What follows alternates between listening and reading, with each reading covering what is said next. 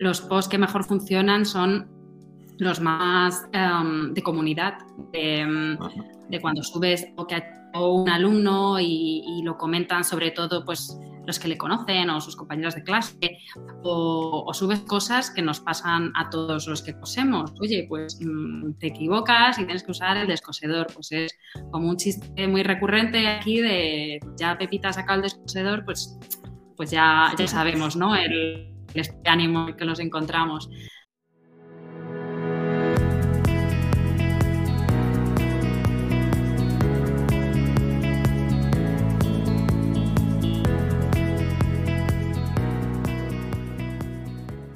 Hola a todos y bienvenidos a este episodio 2 de Ideas que Vuelan. Em, hoy tenemos, esta semana tenemos a, Laura Bargueño, que la estáis viendo ya por aquí, directora de Historias Hiladas Madrid. Y esta semana vamos a hablar un poco de emprendimiento y, de cómo nos sacamos también las castañas del fuego con, con marketing, ¿no? Cuando estamos emprendiendo. Hola Laura, ¿cómo estás? Hola José, muy bien, muchas gracias por invitarme. Pues bueno, si viste nuestro episodio 1 ya te habrás dado cuenta que la primera pregunta es cuéntanos en un minuto un poquito más sobre ti, ¿no? Para ponernos a todos en contexto. Vale, pues bueno, yo me llamo Laura y soy de Madrid y tengo una academia de costura. Se llama Historias y de Madrid. Y, bueno, yo no la empecé de cero, sino que yo ya eh, llevaba unos años dedicándome a, la costura, que la verdad que es algo que nunca jamás había pensado que me iba a dedicar. yo había estudiado otra cosa totalmente diferente y, de hecho estaba eh, trabajando de otra cosa, pero, pero no sé, siempre me ha gustado la moda y pensé que que para hacer moda deberías eh, saber coser, que eso es algo que yo creo que, normalmente como que se pasa por alto los diseñadores. Me apunté a clases de costura, luego me abrí un blog de costura y luego gracias al blog eh, me salieron como, pues eso, como pequeños cursos, charlas y cosas relacionadas con clases y acabé dando clases en otras cadenas y, y ahora pues tengo, tengo la mía propia. Muy... ¿Qué estudiaste por curiosidad ya? O sea, ¿cómo fue este cambio? Pues que yo he dado muchas vueltas. Pues empecé arquitectura y estuve ah, tres años y luego me vine a Madrid y fue cuando aprendí a coser porque estuve un año, como un año sabático, trabajando con varias asignaturas a distancia y el día que tenía libre pues me apunté a clases de costura y luego hice diseño aquí en Madrid en Bellas Artes y pues no he trabajado de ninguna de las dos cosas. me puse a trabajar, eh, como ya, ya sabía coser cuando terminé la segunda carrera, eh, me puse a trabajar en tiendas de novias. Y por las tardes trabajaba en tiendas de novias y por las mañanas daba clases de costura.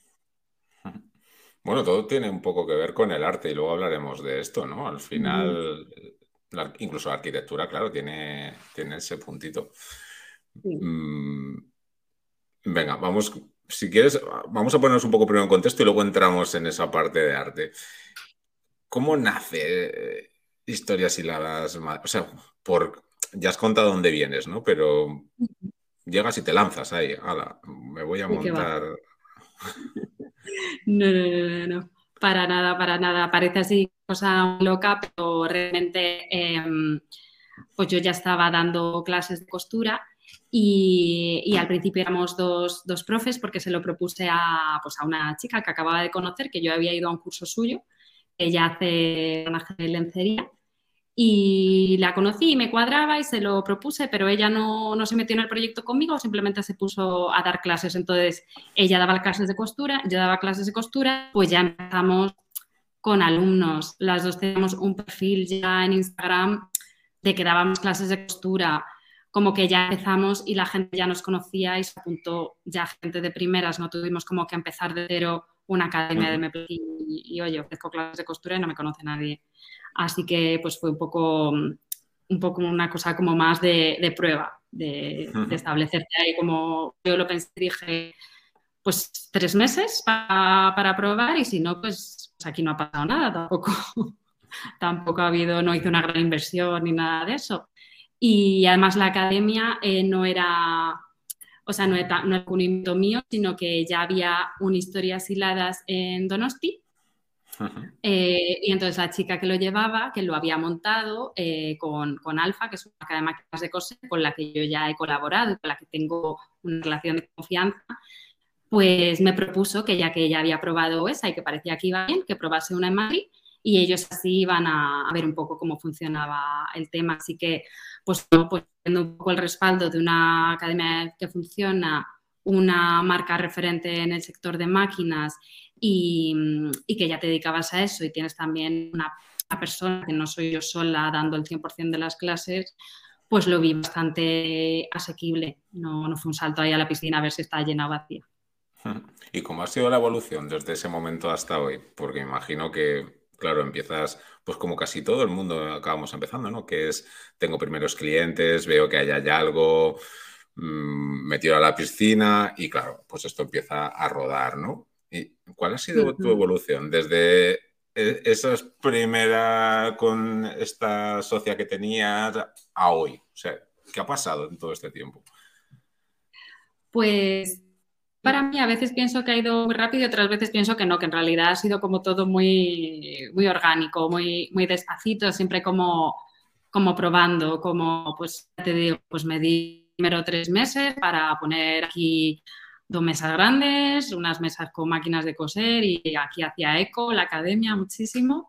Y, y nada, pues empezamos poco a poco a, a probar cosas. Vamos a primavera también cursos con niños y salió bien, así que pues montamos el campamento de verano, como los campamentos, bueno, ya es el quinto año hago campamento de verano, que lo pienso y digo, ojo, empezó con un, con un cursillo un sábado con cuatro niñas, que era la hija de una alumna, con tres amiguitas. Y, lo mismo con todo. Luego, además, justo al año llegó el COVID y a raíz de eso también, pues mm, propuse pues lo de eh, las clases sueltas, porque luego había muchas alumnas mamás que si no confinaban la clase del niño una semana, lo confinaban otra y no podían comprometerse al, básico que teníamos, que te apuntas un mes a clase si vienes todos los martes a tu hora. Entonces, como que siempre hemos ido ahí, pues probando ahí cosillas para adaptarnos a lo que, a lo que te pide así un poco los alumnos. Y, yo creo que, que ahora evoluciona un poco de algo más, más abierto, más, más fluido, más, no sé. ¿Algo? Que tampoco hemos cambiado muchas cosas, pero, pero hemos ido como probando cositas poco a poco. Por lo que cuentas, o sea, los desafíos que habéis tenido en este tiempo, claro, todos hemos tenido desafíos en tiempos COVID, pero vuestros desafíos han sido bastante tremendos. ¿Qué más? Eh, no sé si barreras, problemas, desafíos la palabra, ¿no? Os habéis encontrado en este camino de estos años pues la verdad que desafíos muchos. Te diría que el COVID casi el que menos, porque es verdad que estuvimos cerrados ah. pues esos tres meses. Pero luego es verdad que la gente tenía muchas ganas de retomar como sus actividades de ocio y, demás. Y, la verdad que desafíos, me imagino que un poco los de, los de cualquier emprendedor, que no, que no sabes eh, nunca qué va a ocurrir, si de repente no entiendes por qué es que se supone que va a ser un mes bueno, porque tienes como claro las temporadas que son buenas, las que son malas, de repente un mes que se supone que es bueno, pues no lo es, y entonces ya no sabes si, tienes que hacer algo, si simplemente es algo común en todos los mercados, o la verdad sí un desafío como muy claro ahora mismo no, no te sé decir. Más cada día, ¿no? El, desafío es cada día. y, y tu principal aprendizaje o uno de tus mayores aprendizajes en este tiempo, porque emprender, desde luego, otra cosa no, pero aprender, aprendemos a veces por las malas también, ¿no? Mm, sí, yo creo que lo, más que, aprendes es cuando te pegas ahí batacazos y, aprendizajes, la verdad, todos. Es que, es que todos. De hecho, o sea, lo que te digo de empezar así poco a poco fue porque yo ya tuve otro emprendimiento diferente y empecé la casa por el tejado, eh, pues ya pones dinero, ya tal, no, y esta vez como que ese aprendizaje ya lo tenía. Y ahora el aprendizaje, pues bueno, también son muchos aprendizajes, pero pues quizás eh, lo último que he aprendido ahora, este año, es a, a, tomarme las cosas como menos a lo personal, ¿no? Que parece que, que todo lo haces mal y todo te equivocas y, todo, todo te lo comes tú como persona y cualquier cosa de la es un drama y tal. Entonces, como que ya asumes que, que siempre va a haber marrones, que los tienes tú, que siempre van a pasar cosas, que si no se estropea la puerta, eh, se estropea no sé qué, que si falta esto, falta lo otro, que si de repente mm, la has liado en un email, que pasan cosas y que luego cuando miras pues, en estos cinco años, bueno, cuatro años y pico, se ha resuelto todo, o sea, todo, ha tenido solución. Entonces, como que tomarte las cosas de, bueno, a mí, por ejemplo, lo que me funciona es, vale, tengo el drama hoy, con calma, mañana será otro día. Y al día siguiente tienes un montón de soluciones o alguien te ha prestado ayuda o se te ha ocurrido otra cosa o ha pasado algo que, te ayuda a tomarte las cosas con más, no sé, con más entereza y, entendiendo que tienes que saber llevar un negocio. Si te vas a agobiar por todo, pues no, pues dedícate a otra cosa, ¿no? Claro, sí, sí, yo creo que Sí, pero cuando emprendemos, de verdad que esto nos pasa, yo a mí también me pasaba.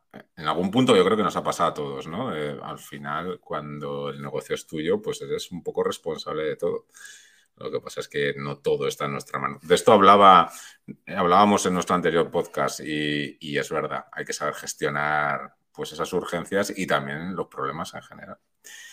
Vamos a, vamos a la parte pues vamos a la parte de marketing un poco, porque, mm, bueno, por un lado, yo sé que habéis estado haciendo algunas cositas, sobre todo tenéis unas redes sociales bastante potentes y, bueno, que cuéntanos un poco qué estáis haciendo en marketing y cómo arranca esa parte de marketing y cómo evoluciona en el tiempo, porque imagino que también ha habido cierta evolución, ¿no? En estos años.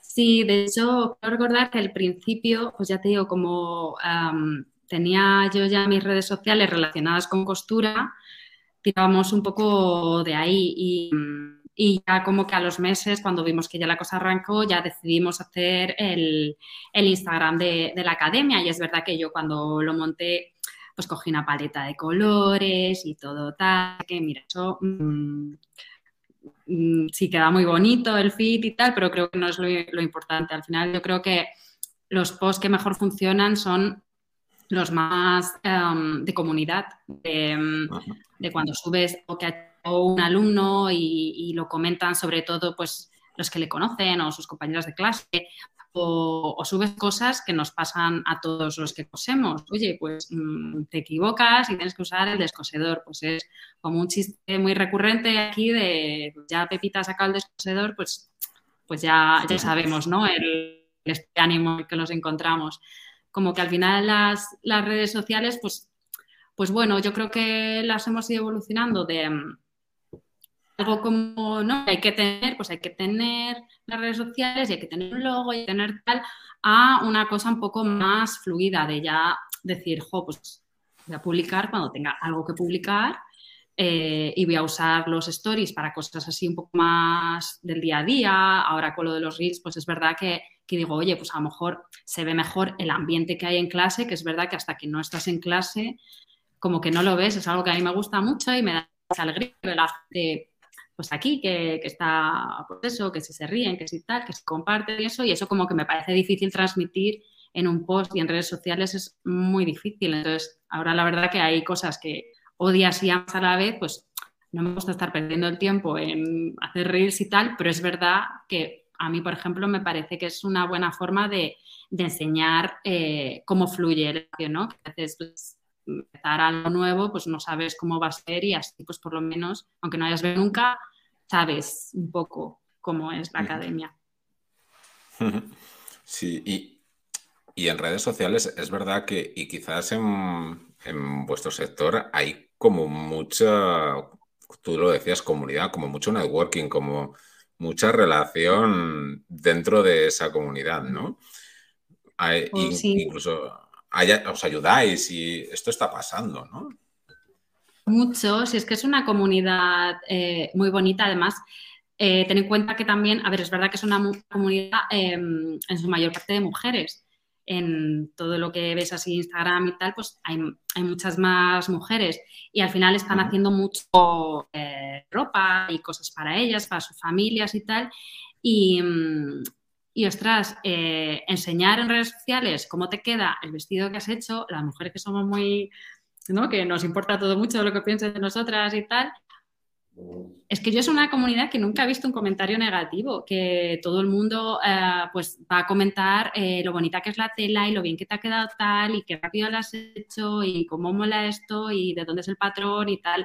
Entonces la verdad que es una eh, comunidad como muy colaborativa y al final los posts que subes es, pues mira, pues me compro esta tela en tal sitio y ya estás también saltando como conociendo marcas de, de patrones, estás haciendo tiendas de telas, es como que todo es eh, muy colaborativo, incluso les ves ¿no? En, clase en plan de, ah, pues yo tengo un patrón muy parecido, compré aquí o te dejo lo que me ha sobrado de tela para, no sé, siempre lo he visto ahí como que, se ayuda mucho y que, que se sienten como parte ¿no? de, de, algo, como que a lo mejor con tu grupo de amigos no puedes comentar a veces tu hobby, pero ¿no? siempre si encuentras una comunidad que comparte tu hobby, pues sientes como parte de ese grupo. Sí, esto seguro que pues muchos directivos y directivas de marketing que les encantaría saber cuál es el secreto para crear esta comunidad, porque es una estrategia que muchas veces se intenta y no funciona, porque realmente, como tú bien dices, yo creo que en parte depende de, de la propia actividad, ¿no? De lo que hacéis, que yo creo que tiene esa parte de arte, no sé, tiene una parte creativa muy especial, ¿no? Que hace que también se quiera compartir de otra manera. Y luego, em, pues que quizás eh, no os veis como rivales, sino que es más eso, algo colaborativo. Si, si esto lo está escuchando alguien de marketing, que espero que sí, ¿cómo hacemos para montar esta... O sea, ¿Cómo habéis hecho para montar esa comunidad de una forma natural con la cantidad de gente que está intentando montar comunidades y no les sale? O sea, eh, todo se basa en Instagram. El entorno es Instagram y, ya está. O sea, todo el mundo se empieza a seguir y se va aportando. Pues la verdad que Instagram ayuda mucho a eso porque ya te digo, como que saltas de cuenta en cuenta, ¿no? Ya con los hashtags y sobre todo ¿no? Tú te quieres coser un pantalón vaquero y empiezas a seguir el hashtag del tal pantalón y empiezas a ver chicas que se han cosido ese pantalón y a lo mejor seguir porque te encanta que su cuenta es todo de costura o que tiene el mismo estilo que tú o lo que sea. Y, yo creo que para eso, claro, yo no, yo no soy experta en marketing y no me atrevo a darle consejos a los directores de marketing, pero es verdad que a lo mejor es difícil crear una comunidad si tú no perteneces a esa comunidad. Creo que, creo que mm, es más fácil que tú, si yo coso y me pongo a hablar de coser, mm, voy a conectar más con gente que cose que si mm, pues yo quiero montar una tienda de bicis y no me gustan las bicis.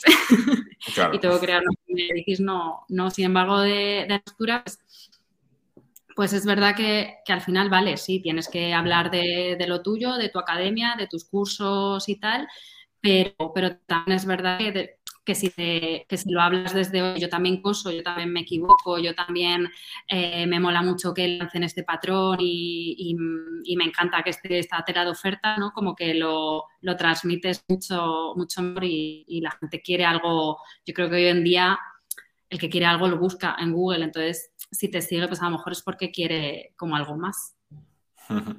Oye, por cierto, ¿cuál es vuestro Instagram? Ya que estamos hablando, eh, seguro que seguro que hay personas que quieren verlo, ¿no? Historias Hiladas Madrid. Historias Hiladas Madrid para el Instagram, para, bueno, tampoco tengo muchas más cosas, para, para la web y el mail. Vale, mira, vamos a cambiar un poco de tercio sobre. Mm, vayamos un poco a esa parte de arte, ¿no? De, que yo creo que forma pues parte del núcleo ¿no? de, tu actividad.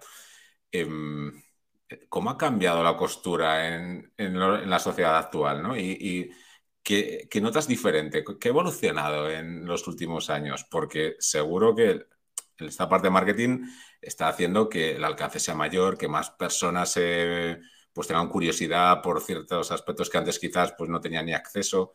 ¿Qué, notas que está cambiando?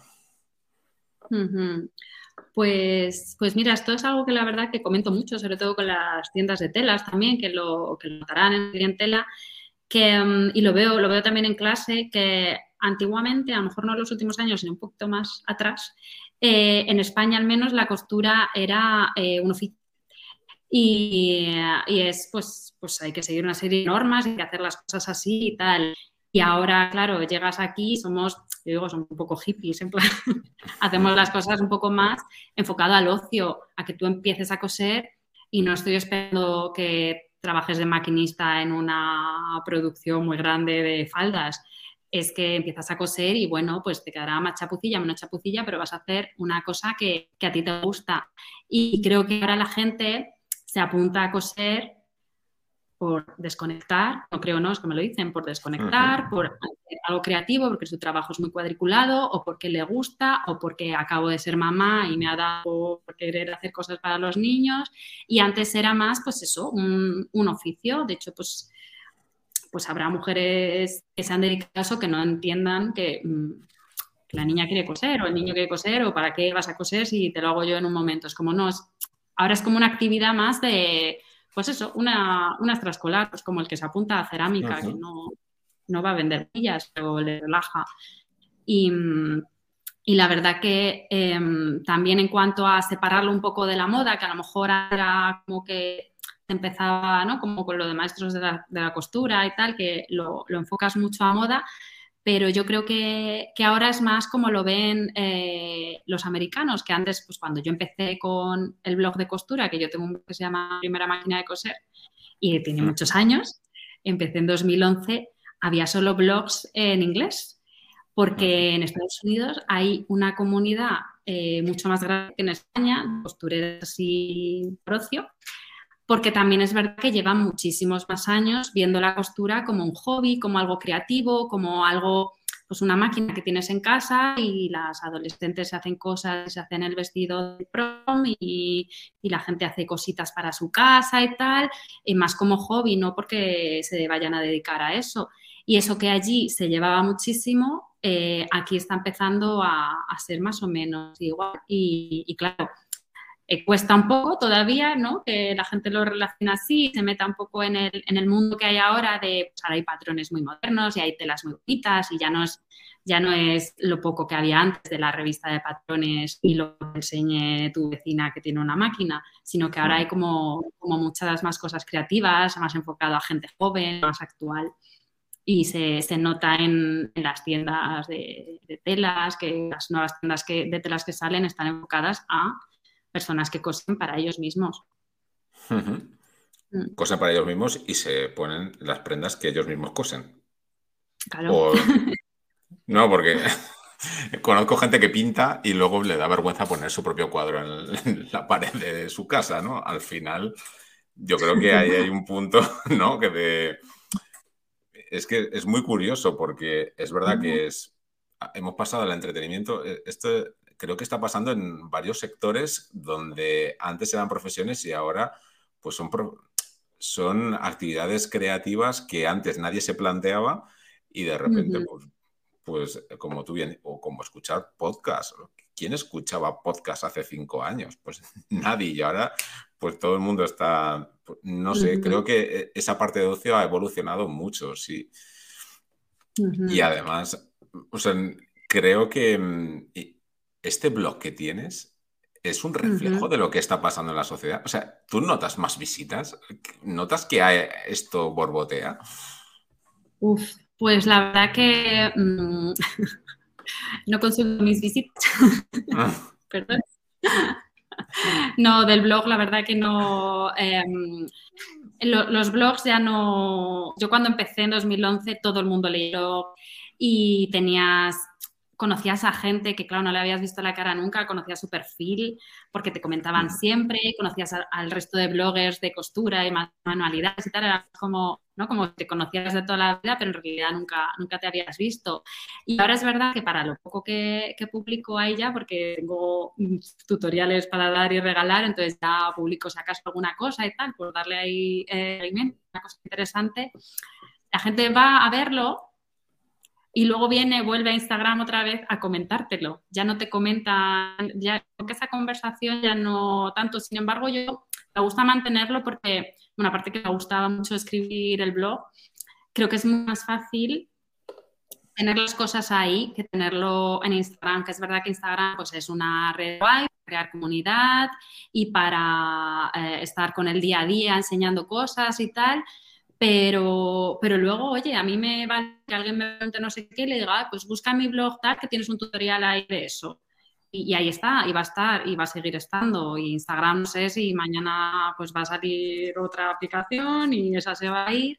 Y, y creo que el blog mm, debería seguir, ahora mismo no es, no es lo que se lleva, se lleva más, pues eso, podcast y las cosas así como muy inmediatas, pero luego cuando te quieres acordar de, ay, ¿dónde vi yo el patrón de no sé qué? Pues como lo hubieses visto en Instagram, claro. Ve a buscarlo, ¿no? A saber dónde está la... a saber dónde vi esto, claro. Oye, ¿y un podcast para cuándo? Esta es la pregunta. ¿Cuándo, ¿Cuándo os animáis a hacer un podcast? Ay, pues ya, ya estoy en ello. Ya estoy en ello porque, em, bueno, la verdad que es algo que eh, tenía en la cabeza mucho tiempo porque lo mismo, vuelvo aquí a las, a las americanas. Bueno, en realidad estas son canadienses, pero hay un podcast que me encanta en inglés eh, de costura y me encanta y se lo recomiendo siempre a mis alumnas. Pero es verdad que mm, pues es inglés, no todo el mundo mm, se siente cómodo escuchando como cosas así técnicas. O, ¿Sabes? Al final hablar de costura, si a lo mejor te cuesta en español, con inglés pero, pero a mí me encanta el formato, todo y tal. Y, y es verdad que eh, aquí en España hubo varios así intentos que me gustaron mucho y se me, joder, se acababa medio con esa pena porque escuchaba todas las entrevistas, todos los capítulos. Y como yo llevaba con eso en la cabeza pensándolo, ya como que, pues es que esto se me ha ocurrido hace poco, que yo soy de, lo pienso, lo hago. Si lo dejo pasar así mucho, ya se me pasa el momento. Y nada, lo pensé el mes pasado, más o menos, hace como un mes y, ya tengo ahí encaminado, o sea que se supone que, tengamos podcast de, costura. Es una primicia, ¿no, Laura? Esto es lo estamos diciendo. La máquina de coser, no de, no de la academia Historias Hiladas, porque como que yo me siento más representada por mi primera máquina de coser eh, y creo que siempre me ha dado mucha libertad para hablar de lo que quiera, como quiera, que me gusta, mm, creo que, va a ser, que va a ser mucho mejor, que me voy a sentir más cómoda. Es que primicia, mm, eso lo sabe muy poca gente. Sí, exacto, esto es primicia. ¿Y mm, qué tendencias, vamos a ir ya casi cerrando, ¿eh? qué tendencias ves que vienen ¿no? en, esta, en tu sector, en el mundo de emprendimiento que vives cada día? Y también qué cosas están haciendo en comunicación, en marketing, cosas que hayas visto que otros hacen más allá de los podcasts, que ya sabemos que está en ello, ¿no? Pues así que yo haya visto y que me da un poco de pereza, pero creo que lo tengo que hacer, es em, como las actualizaciones así que haces de un nuevo curso en la academia, tal, pues a lo mejor explicarlo más de tú a tú. O sea, yo veo que a lo mejor funciona más, incluso yo como consumidora eh, en, Instagram, me prefiero que una persona de la marca, que no tiene por qué ser siempre la misma, puede ser dependiente o lo que sea, como que te diga personalmente, ¿no? Que se le vea la cara y te enseñe el producto, simplemente te esté contando, eh, pues como si un amigo te contando algo, ¿no? Como que te como que te resuelve más dudas, aunque tú no le puedas estar preguntando directamente como una conversación, pero que de repente, eh, oye, se tome su tiempo para grabar un stories o un directo contándote el nuevo curso y tal, me parece muy bien. Eso, eso, vamos, veo gente que lo hace como muy natural y me da mucha envidia, porque digo, yo estaría ahí como súper cortada, pero, pero creo que me va a tocar y que me estoy ya planteando en plan, venga, el curso que viene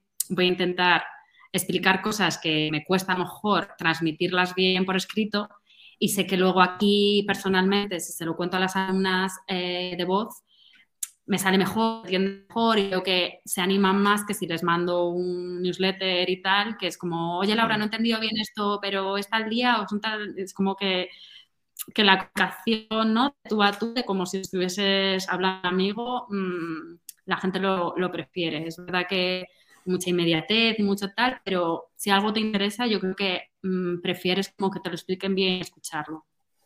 Hmm. Yo creo que esto es una tendencia general, que es queremos hablar, cuanta más inteligencia artificial hay, más queremos hablar con personas que sean personas de verdad. y esto es un poco... Pero sí que es verdad que eh, todo lo que es enlatado genera ya como bastante rechazo, ¿no? Y, de hecho muchos emails de estos automatizados pues generan rechazo de que ya no se abren y... Pero claro, ¿cómo escalar esto, no? O sea, ¿cómo ser una persona con tantas personas al otro lado del móvil? Porque a veces esto puede llegarte a saturar, ¿no? Por mucho que hagas un reel o lo que tú quieras, pues al final si tienes que mantener interacciones, pues es que necesitas un community manager para ti sola, ¿no? Que, se va a pasar por ti. No, sí, la verdad, el, cuando has dicho el rechazo, digo, es que me genera rechazo a mí escribir algunas eh, newsletters porque digo, es que parece, sabes, que estoy aquí en plan forzada, en plan de tengo que hacer esto porque toca. Y, eso me, di cuenta hace unos meses y dije, si yo antes escribía, pues eso, en el blog, y, me encantaba escribir, escribía post la gente se lo leía y tal, pero ¿por qué? Pues porque escribes tú para, como, como para una persona, ¿no? Como que le estás contando algo o estás contando a tu comunidad, pero con toda la naturalidad. Entonces, como que estoy este año haciendo como el ejercicio de, relajarme cuando tengo que escribir newsletter y, contarlo como si estuviese contando en clase.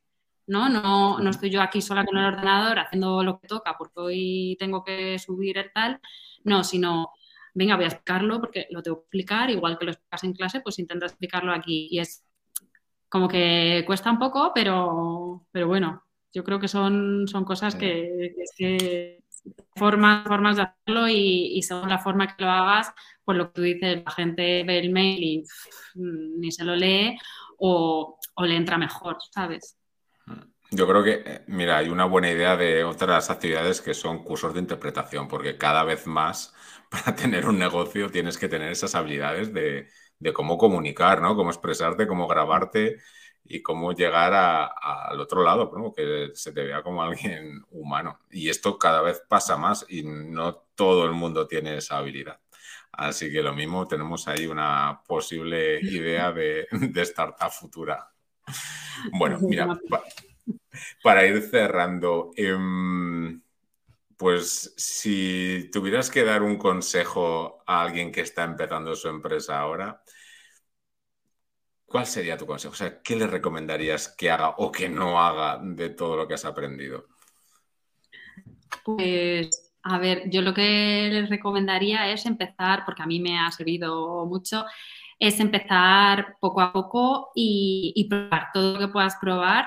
Si en vez de sacar sudaderas, puedes regalarle las sudaderas a tus amigos y que te cuenten y que te las enseñen entre sus amigos y te cojan encargos y tal, todo lo que sea probar y recibir feedback y ver, ¿sabes?, qué dice la gente y tal, como que te va a dar eh, como esa posición de, vale, esta idea está bien, pero mejor enfocada así, o la idea que yo tenía mm, parece que no, pero sin embargo la gente me está pidiendo esta otra cosa. Yo creo que, mm, que probar, que escuchar a, ¿sabes? Al probar que puedes encontrar mejor a tu cliente ideal y escucharle. O incluso escuchar al que pensabas que era tu cliente ideal para darte cuenta de que a lo mejor no es tu cliente ideal. Entonces, todo lo que puedas probar antes de lanzarlo todo y hacerlo todo y que ya esté todo hecho, porque cuando ya está todo hecho, ir para atrás te da mucha pereza en plan de no, mira, ya está montado así, ya, ya hay que tirar, la producción está hecha, no, no. Pero si vas poco a poco, pues te da margen de error a, rectificar, a cambiar lo que sea o, a buscar otra, otra alternativa. Sí, esto a nosotros nos llegan muchas startups que justo les recomendamos y les ayudamos desde Somos PC Voladores con el método de Lean Startup, que es vayamos poco a poco, vayamos validando hipótesis y no queramos hacerlo todo desde el principio cuando no sabes ni siquiera si hay un mercado, ¿no? Al final, eh, yo creo que hay que, hay que lanzarse y en eso creo que estamos de acuerdo. Hay que lanzarse aunque no sea 100% perfecto, pero lanzarse a la piscina. Esto lo escucho últimamente mucho de mejor hecho que perfecto. Digo, mira, eso soy yo. ya nos has dicho tu Instagram, pero ¿dónde más te podemos encontrar? Porque estáis en Madrid. os he dicho el Instagram de la academia, que es Historias Hiladas Madrid. Y mi Instagram, eh, bueno, personal, que en realidad es de costura, es, eh, no me lo sé de memoria, creo que es eh, la MPMC, de las siglas de mi primera máquina de coser. Y, luego en la, para todos los cursos de la academia y tal, en historiashiladasmadrid.com y el blog es mi primera máquina de coser.es, ese, ese punto es. Bueno, seguro que después de este podcast consigues unos cuantos seguidores porque está siendo súper interesante. Y la última pregunta es, recomiéndanos un libro que no hace falta que sea de marketing, a lo mejor de costura, o uno o dos, o los que tú quieras. algo que hayas leído y que, que quieras recomendarnos a todos. Ah, pues mira, eh, no había pensado de, costura, digo, ojo, libre, menos mal que no tengo que decir uno de marketing, porque no. Eh, pero, pero el libro, por ejemplo, a mí es, me gusta mucho la, pues eso, un poco más la fantasía y eso. Y mm, también me parece como un ejemplo muy guay de otra forma de, escribir eh, literatura. Y mm, Isabel Allende, que, pues escribe así con todo el realismo mágico, que a mí me encantan todas estas cosas así románticas y, fantásticas. Eh, tiene un libro que es eh, Como agua para chocolate, que me, lo, me lo regaló mi madre y me gustó mucho. Y es muy curioso porque es de este, ahora que hablamos de marketing y de otras formas de comunicar, eh, es un libro con recetas, entonces son capítulos y cada capítulo es, tiene al final pues una receta relacionada generalmente con el, con el capítulo. Entonces, pues, oye, así enfocado a, la cocina y todo eso, es, la verdad que un formato muy, muy bonito. Pues nada, lo dejaremos en, el post por si alguien quiere encontrar este libro. Y nada, Laura, oye, mil gracias por aceptar nuestra invitación. También dejaremos enlaces para que te puedan encontrar. Y, y nada, igual nos vemos en otro capítulo de otro podcast, que vaya muy bien vuestro podcast también. Muchas gracias. Ahora ya lo tengo que contar, que ya, ya lo he desvelado. Ya, no te puedes echar atrás después de haberlo desvelado. bueno. Muchas gracias, José. Gracias, Laura. Y gracias a todos los que nos escuchan. Este ha sido el segundo episodio de Ideas que Vuelan. El siguiente ya el tercero, la semana que viene. Muchas gracias a todos.